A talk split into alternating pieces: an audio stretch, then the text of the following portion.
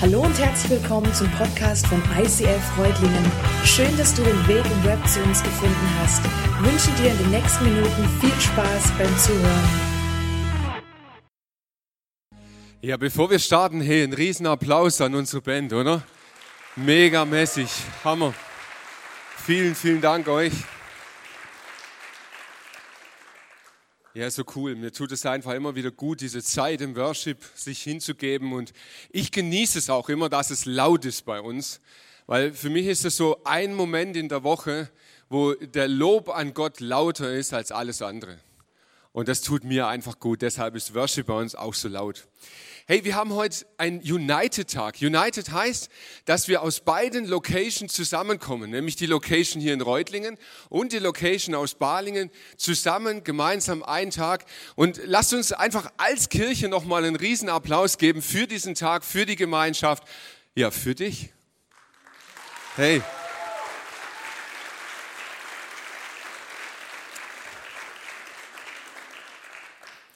Ich mag die Tage, diese United-Tage ganz besonders. Und das hat einen Grund, nicht weil es noch voller ist als sonst, sondern weil wir so einen, so einen Ausblick bekommen. Wir bekommen so ein Momentum, ja, wie durch diesen Vorhang hindurch. Du bekommst etwas zu sehen von dem, was unser Traum ist. Du bekommst ein bisschen was, ein Vorgeschmack von dem, von dem wir träumen, wo wir hinwollen. Und mich begeistert dieses, dieser Gedanke dieses Vorhangs, weil unser Traum als Kirche ist eigentlich auch wie durch so einen Vorhang. Du siehst noch nicht alles. Du siehst Umrisse. Du siehst, was dahinter ist. Du kannst noch nicht durchgreifen, weil noch etwas dazwischen steht, aber du bekommst schon einen Eindruck auf das, was mal sein wird. Du bekommst ein Gespür, ein Gefühl, was wäre, wenn dieser Traum Wirklichkeit wird. Und damit möchte ich euch begrüßen zu diesem Vision Sunday 2019. Wir beschäftigen uns ja immer einmal im Jahr ganz explizit mit unserer Vision, mit dieser Vision als Kirche, mit dieser Vision, die Gott uns geschenkt hat, ja, was, was wir eigentlich vorhaben, wo wir hin möchten, was das Ziel und unser Auftrag ist. Und eine Vision, der Andi Nau hat das mal super formuliert, das hat mir so geholfen. Eine Vision ist eigentlich nichts anderes als ein Zielfoto. Als eine Momentaufnahme dessen, wo wir mal sein möchten. Und für mich ist so eine Vision auch immer wie ein Leuchtturm. Ein Leuchtturm, wenn du unterwegs bist, du kannst am Horizont das Licht sehen, du kannst dich ausrichten daran. Und du kannst immer wieder schauen, hey, bin ich noch in der richtigen Richtung? Ein Blick, ein Ausblick, ein Leuchtturm, Orientierung. Wie wichtig es ist, habe ich noch nie so krass erlebt wie in diesem Jahr. Also in den vergangenen Jahren war es so, dass ich immer irgendwie so eine, so eine ganz klare Vision hatte. Ja, manchmal sogar hatten wir Zahlen und Fakten, die wir schon nennen konnten, von dem, was wir erwartet haben im nächsten Jahr. Aber manchmal gibt es Momente in deinem Leben, da stehst du da und du hast irgendwie so das Gefühl, hm, geht es überhaupt weiter? Du weißt nicht so richtig, ja, links oder rechts oder was soll ich denn tun? Und es gibt so viele Dinge, die ich heute euch erzählen könnte über das Jahr 2019. Und fast alles ist nicht spruchreif. Fast alles ist noch in einem Zustand, wo ich merke, hey, es fehlt noch was, es, es ist noch nicht komplett, es, wir warten noch. Und bei fast allen Dingen stehen wir da und wissen nicht, wie es wird in 2019. Aber jetzt kommt das Besondere einer Vision. So eine Vision ist mehr als ein guter Vorsatz fürs nächste Jahr. Denn du kannst auch in diesen Momenten deines Lebens, wo es dir nicht immer so klar ist, wo es hingeht, kannst du dieses Licht des Leuchtturms sehen und du kannst dich ausrichten. Und du kannst sagen, okay, der nächste Schritt ist mir vielleicht noch nicht so klar, aber ich kann grundsätzlich schauen, bin ich noch in der Richtung? Bin ich unterwegs? Bin ich Richtung Ziel unterwegs? Und in einem Punkt bin ich absolut sicher, zutiefst überzeugt. Wir werden im Jahr 2019 als Kirche gewaltige Schritte Richtung Leuchtturm gehen. Wir werden gewaltige Schritte als Kirche tun in diese Richtung, die Gott für uns bestimmt hat. Im letzten halben Jahr habe ich so viele Momente erlebt mit Gott im Gebet, wo ich gemerkt habe, Gott spricht, Gott richtet aus, Gott macht das Licht noch mal ein Stück heller, dass wir es in dem Moment, wo wir es vielleicht gerade dunkel haben, deutlicher sehen, wo wir hin sollen. Und das macht mir Hoffnung, das macht mir Mut, das stärkt meinen Glauben und das macht mir auch Motivation, weiterzulaufen. Auch wenn du nicht jede Weggabelung genau weißt, links oder rechts. Manchmal muss man vielleicht auch umdrehen. Jetzt werde ich immer wieder gefragt von Leuten, die sagen, du sag mal, Mike, das mit diesem Visionieren, ist das wirklich biblisch? Oder ist das einfach eine Managementmethode, mit der man so einen Laden zusammenhält? Ich gebe dir heute keine Antwort. Ich möchte dich einladen. Lern uns als Kirche kennen. Lern uns Menschen kennen. Und lern diese Art, einem Licht nachzulaufen, kennen. Und dann darfst du selber entscheiden, ob das biblisch ist oder nicht.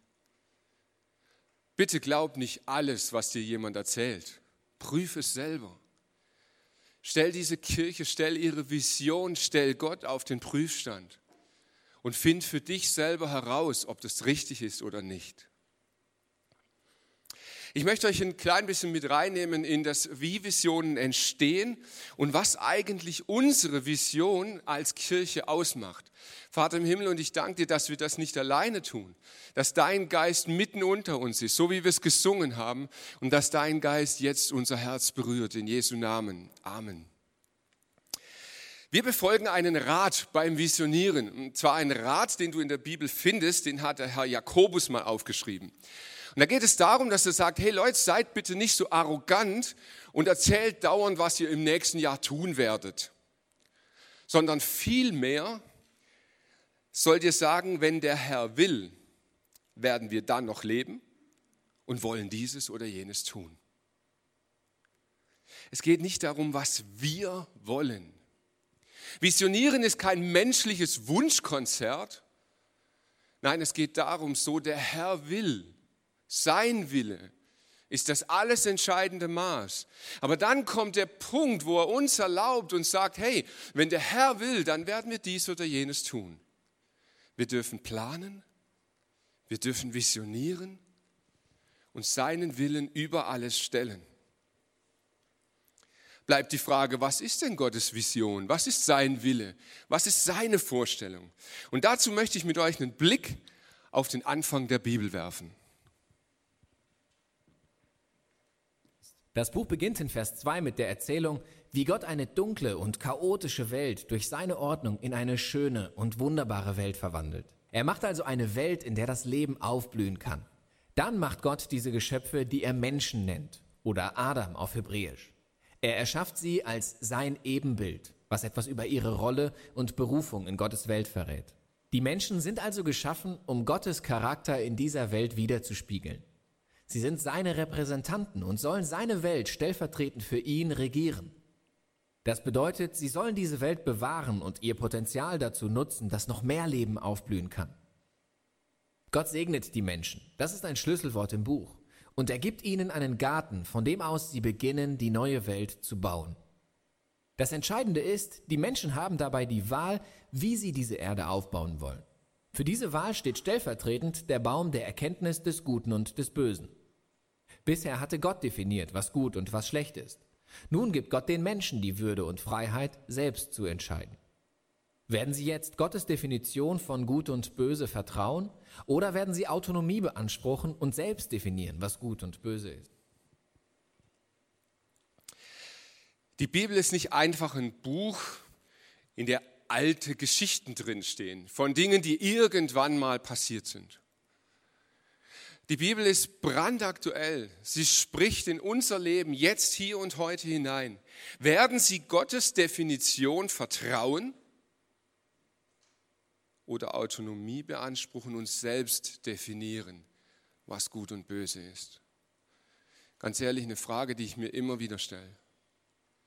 Werden wir Gott vertrauen oder werden wir selber definieren, was gut und böse ist? die Konsequenzen der Entscheidung. Ja, es heißt ja, wir haben eine Wahl, aber die Konsequenz der Entscheidung des Menschen sind verheerend.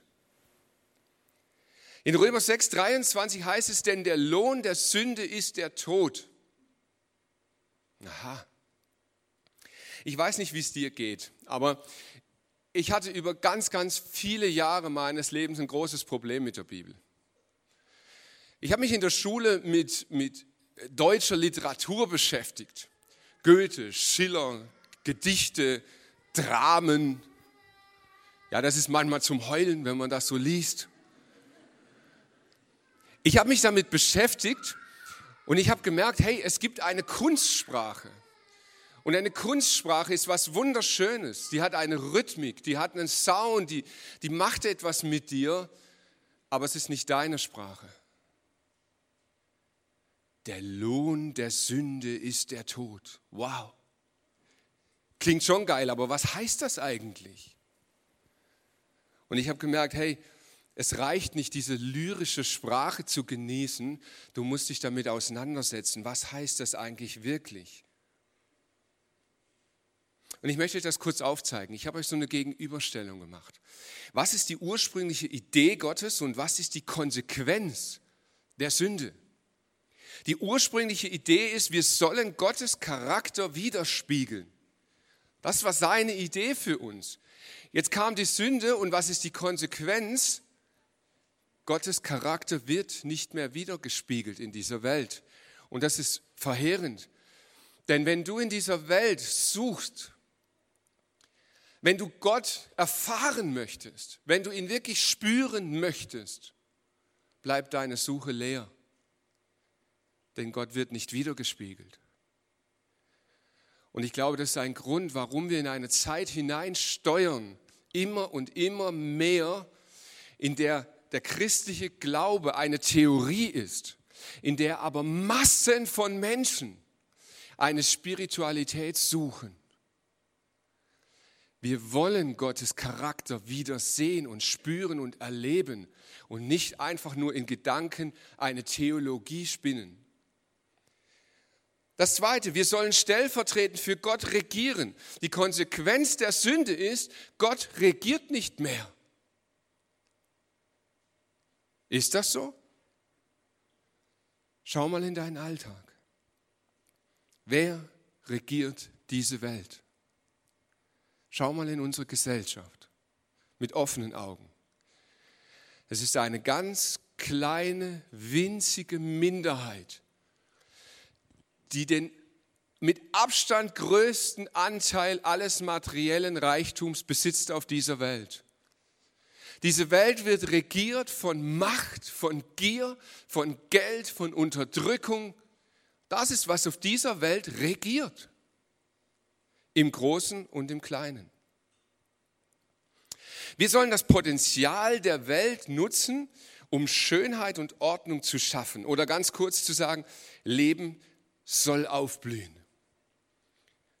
Leben soll aufblühen. Und was ist die Konsequenz von Sünde?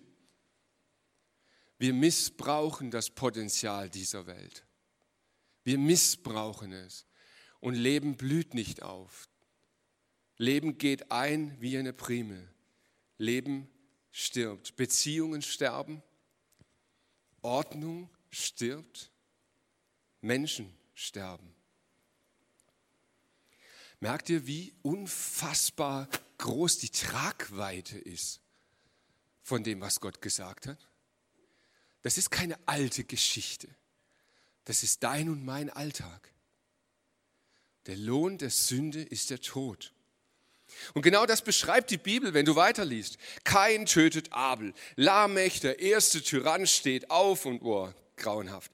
Babylon, eine ganze Stadt erhebt sich gegen Gott. Die Welt wird übersät von Gewalt, von Brutalität, von Ungerechtigkeit, von Bosheit, von Tod. Und selbst die Sintflut, die Gott schickt, kann das nicht stoppen. Danach derselbe Zustand. Hoffnungslos. Und dann? Dann befahl der Herr Abraham, Verlass deine Heimat, deine Verwandten, die Familie deines Vaters und geh in das Land, das ich dir zeigen werde. Von dir wird ein großes Volk abstammen. Ich will dich segnen und du sollst in der ganzen Welt bekannt sein. Ich will dich zum Segen für andere machen. Merkt ihr, das Schlüsselwort Segen taucht wieder auf. Gott ist der Aktive, nicht der Mensch. Gott ist der Aktive, der eingreift, der eine Vision schenkt, der eine Hoffnung schenkt, der sagt, hey, es kann noch mal anders werden. Und mit dir, Abraham, dieser einzelnen Person beginne ich und von dir geht eine Segenslinie aus, die die ganze Welt durchziehen wird. Und Gott hält sein Wort. Er schenkt Abraham Nachkommen. Und er schenkt ihm Kanaan. Aber, du mal genau liest, es kommt eine Hungersnot. Eine Hungersnot ist eine Zeit, in der du Mangel erleidest, in der dir etwas fehlt, etwas existenziell für dich ist. Und was macht das Volk Israel in der Hungersnot? Es geht nach Ägypten, anstatt in dem Land zu bleiben, das Gott ihm verheißen hat. Sie gehen nach Ägypten, weil sie Gott nicht vertrauen. Und in Ägypten beginnt eine 400 Jahre lange Zeit. 400 Jahre Gewalt, Unterdrückung, Sklaverei. 400 Jahre, bis eine zweite Geschichte beginnt. Der Herr sagt zu ihm, ich habe gesehen, wie mein Volk in Ägypten unterdrückt wird. Und ich habe ihre Schreie gehört. Ich weiß, wie sehr es leidet. Ich bin gekommen, um sie aus der Gewalt der Ägypter zu retten und sie aus Ägypten zu führen in ein schönes, weites Land, in ein Land, in dem Milch und Honig überfließen. Abraham und Mose, zwei große Männer der Bibel, zwei großartige Visionen, zwei großartige Erlebnisse. Und weißt du, was diese zwei Männer verbindet? Sie erzählen die Geschichte von Menschen, die nicht mehr an Veränderung glauben. Sie erzählen die Geschichte einer Gesellschaft, die nicht mehr an Veränderung glaubt. Und sie erzählen die Geschichte von dem, wie Gott darauf reagiert. Das Krasse ist, du findest in Abraham und in Mose eine der zentralsten Fragen der Menschheit. Wird sich je etwas ändern. Und darfst mal kurz überlegen, ob das nicht eine Frage ist, die dich in deinem Leben auch schon mal tangiert hat. Wird sich je etwas ändern? Wird meine Mutter jemals mir keinen warmen Kaba mehr dahinstellen? Wird der Kaffee endlich mal schmecken? Wird mein Chef endlich mal sehen, wie es mir geht? Wird die Firma endlich mal merken, was ich alles Gutes tue.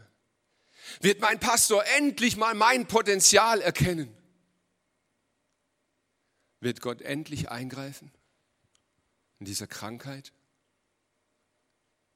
Und merkt ihr was? Abraham und Mose erzählen unsere Geschichte. Und Gott antwortet darauf, auf diese Frage. Wird sich je etwas ändern? Seine Antwort, ich sehe, ich höre, ich weiß. Und er reagiert. Und seine Reaktion, gehe du, ich sende dich. Gott hat eine Antwort auf unsere Frage. Wird sich je etwas ändern? Er sagt, hey, ich sehe, ich höre, ich weiß, wie es dir geht. Und er reagiert und er reagiert, indem er dich sendet. Also Abraham und Mose. Und Gott hält sein Wort, Israel kommt in die Freiheit. Aber sie vertrauen Gott wieder nicht. Und wenn du diesen ersten Teil der Bibel liest, dann merkst du was. Du, wenn das wirklich mal am Stück, ich rate dir mal, nimm mal eine Hörbibel. Das ist nicht ganz so anstrengend. Und versuch mal in einer kurzen Zeit diesen ganzen ersten Teil der Bibel zu hören.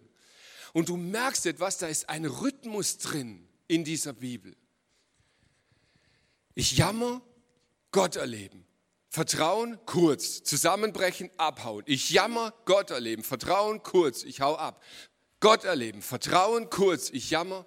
Und du merkst, da ist ein Rhythmus, ein Rhythmus und dieser Rhythmus in der Bibel, der nervt dich irgendwann.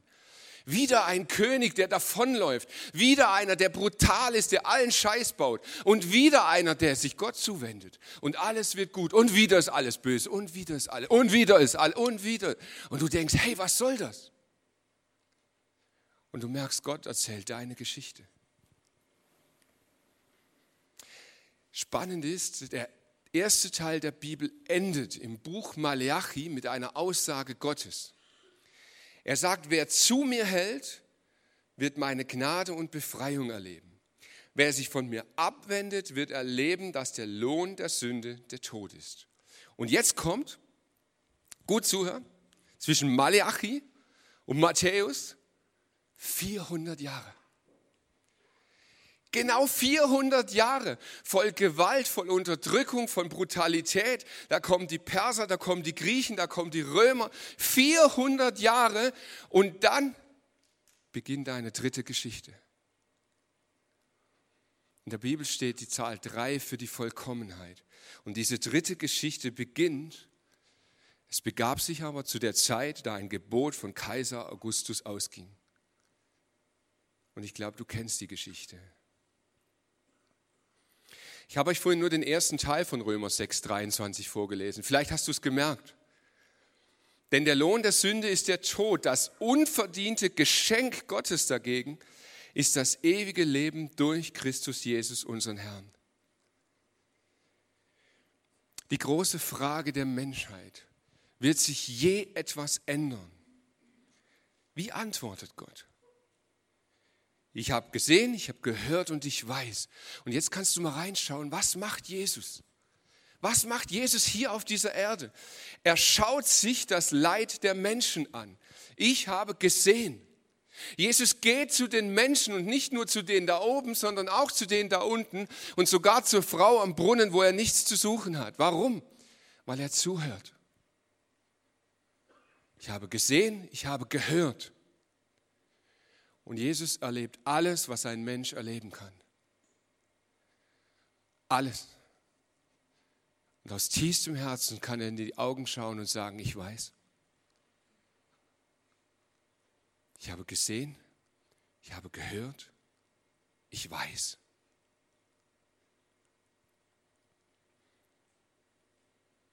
Und wie reagiert er? Er stirbt auf Golgatha. Und die Auswirkungen von Golgatha sind so unfassbar tief. In Römer 6, 18 heißt, ihr seid von der Herrschaft der Sünde befreit. Und früher habe ich immer gedacht, boah krass, jetzt mache ich nie wieder Scheiße. Voll cool, jetzt führe ich irgendwie so ein total frommes Leben und ich kriege alles auf die Reihe. Das ist da überhaupt nicht mit gemeint. Ihr seid von der Herrschaft der Sünde befreit. Was heißt das? Ich darf immer wieder, immer wieder, immer wieder, immer wieder, immer wieder zu Jesus kommen und sagen, hey, lass mich nochmal anfangen. Lass mich nochmal anfangen. Weißt du was, Jesus, lass mich nochmal anfangen. Ja, ich habe es wieder vergeigt, aber lass mich nochmal anfangen. Darf ich heute nochmal anfangen? Und heute auch nochmal? Ihr seid von der Herrschaft der Sünde befreit. Wie ist jetzt Gottes Reaktion? Und die Bibel ist so logisch, die ist so eins nach dem anderen und immer logisch. Wie der Vater mich gesandt hat, so sende ich jetzt euch. Gott ist dasselbe, früher, heute und in Ewigkeit und er reagiert immer gleich. Er sagte zu Abraham, zu Mose und zu dir. Er sagt, ich habe gesehen, ich habe gehört, ich weiß. Und nun geh du. Geh du in diese Welt und sei die Antwort auf das Dilemma dieser Welt. Wisst ihr, ich kenne diese Frage in meinem Leben unglaublich gut. Wird sich je was ändern? Ich leide darunter. Mein ganz persönlicher Horrorfilm, ja, ich brauche da kein Blut und keine Gewalt und gar nichts dafür. Mein persönlicher Horrorfilm ist täglich grüßt das Murmeltier. Weil, alter Film, ich weiß, nicht alle kennen ihn, jeden Tag das Gleiche. Das ist mein Horrorfilm. Wird sich je was ändern? Und wisst ihr was, wenn ich ganz ehrlich bin, meine, meine größte Frage ist, werde ich mich jemals ändern? Werde ich jemals wirklich begreifen, was das heißt, dass ich von der Herrschaft der Sünde befreit bin? Werde ich es jemals wirklich verstehen? Und ich frage mich, wie ist das mit uns als Kirche? Ich schaue in die Region, ich sehe, was in Kirchen geschieht. Ich sehe, was passiert. Menschen, die Jesus nachfolgen, die hingegeben sind und sie vergeigen es. Und ich sehe, was in unserer Kirche geschieht. Menschen, die Jesus nachfolgen, die hingegeben sind und wir vergeigen es. Und ich frage mich, wird sich jemals ändern? Und Gott gibt eine Antwort vor 2700 Jahren und ich glaube, dass sie heute aktueller ist als je zuvor. Schaut nach vorne, denn ich will etwas Neues tun. Es hat schon begonnen, habt ihr es noch nicht gemerkt? Durch die Wüste will ich eine Straße bauen. Flüsse sollen in der öden Gegend fließen. Merkt ihr, das gehört da nicht hin. Schakale und Strauße und alle wilden Tiere werden mich preisen. Ey, bei Glanz und Gloria denkst du gewiss nicht an Schakale und vermutlich auch nicht an Strauße. Sie werden mich preisen, weil ich Wasser in der Wüste fließen lasse. Ich sorge dafür, dass mein geliebtes Volk auf seinem Weg genug zu trinken hat. Er schafft übrigens keine Oase, gell? Er sagt, ich sorge, dass sie genug zu trinken haben in der Wüste. Ich habe sie geschaffen und zu meinem Volk gemacht. Darum sollen sie mich rühmen und von meinen großen Taten erzählen. Wisst ihr, ich glaube zutiefst daran, Gott hat kein Interesse, dass wir warten, bis der Tag des Herrn kommt. Ich glaube wirklich daran. Das ist nicht das Interesse von Jesus. Jesus wird wiederkommen. Jesus wird richten auf dieser Welt. Und es ist angekündigt, was geschehen wird, bis das kommt. Aber ich glaube nicht, dass Jesus von uns möchte, dass wir uns hinsetzen und warten, bis es soweit ist. Das macht überhaupt keinen Sinn. Null. Die Bibel ist so klar und so deutlich von dem, was Gott von uns möchte. In der Zwischenzeit, bis Jesus wiederkommt, sollen wir seinen Charakter widerspiegeln. Wir. Wir sollen stellvertretend für ihn regieren und das Potenzial der Welt nützen, damit Leben aufblühen kann.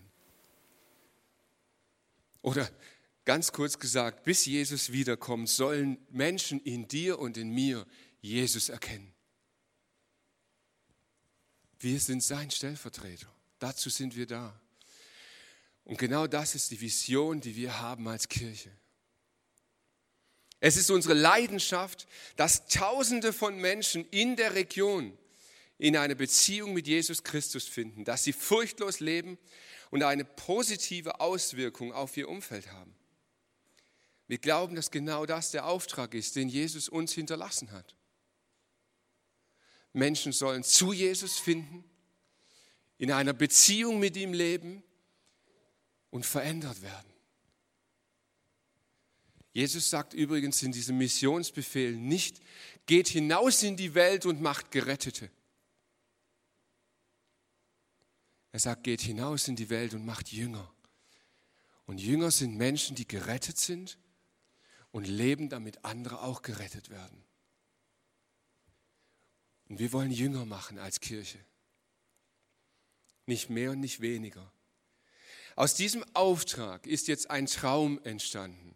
Und wisst ihr noch, ein Traum ist etwas wie durch den Schleier zu schauen. Du siehst schon, aber es ist noch nicht fertig. Und unser Traum ist es, eine Kirche zu sein, die am Puls der Zeit ist, die vom Leben begeistert ist, die eine Familie ist, in der jeder ein Zuhause finden kann, in der Potenziale entfaltet werden und Menschen aufblühen, in der Menschen ihr Bestes geben, damit Gott geehrt wird. Und wir glauben, dass für Gott nichts unmöglich ist. Und wisst ihr, ich höre es immer noch, nach zehn Jahren, immer noch, und es tut mir weh in meinem Herzen, wenn Leute von euch zu mir kommen und sagen, was ist euer Traum? Die Kirche ist nicht irgendeine ominöse Instanz, die sich im Staff trifft oder im Leitungsteam oder du und ich, wir sind diese Kirche. Und wir, wir haben uns was überlegt für die nächsten Wochen. Die ganze Serie dreht sich ja um unseren Traum. Und wir, wir haben diese Buchstaben hier in Reutlingen und auch in Balingen. Und nebendran findest du so Zettel und so kleine Nadeln. Und ich möchte dich herausfordern. Weißt du, gute Vorsätze sind was ganz Nettes. Aber wie wäre es, wenn du mal konkret wirst? Und wir möchten euch einladen, jetzt während dieser Serie, das könnt ihr tun, wann immer ihr wollt, beim Mittagessen, nachher, wann immer. Nehmt so einen Zettel und schreibt auf diesem Zettel, was willst du dazu beitragen, dass dieser Traum Wirklichkeit wird? Und mach's öffentlich. Mach's persönlich. Mach's verbindlich. Schreib deinen Namen drunter. Warum? Weil du wirst Leute finden, die dich ermutigen, die mal auf dich zugehen und sagen, hey, wie weit ist es? Wo stehst du? Und das kann alles Mögliche sein. Ich werde eine Small Group gründen. Ich möchte 3000 Euro für Reach spenden. Ich möchte auf der Straße mit acht Flüchtlingen Mittagessen. Das kann alles Mögliche sein. Was möchtest du in diesem Jahr beitragen, dass der Traum Wirklichkeit wird? Vater im Himmel, und ich bete, dass du uns jetzt berührst, dass du unser Herz ansprichst, dass du in unserem Herz jetzt etwas explodieren lässt. Eine Liebe und eine Leidenschaft für die Menschen dieser Region. Ich bete, dass wir eine neue Leidenschaft für Kirche bekommen, eine neue Leidenschaft für deine Vision, dass Menschen gerettet werden, dass Menschen Liebe erfahren. Und ich bete um Kreativität. Ich bete, dass du Visionen in unser Herz legst. Ich bete darum, dass du uns Träume schenkst und dass du uns die Kraft gibst, diese Träume zu leben. In deinem Namen, Jesus. Amen.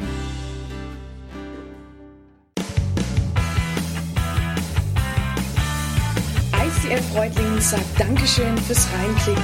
Weitere Infos findest du unter www.icf-reutlingen.de.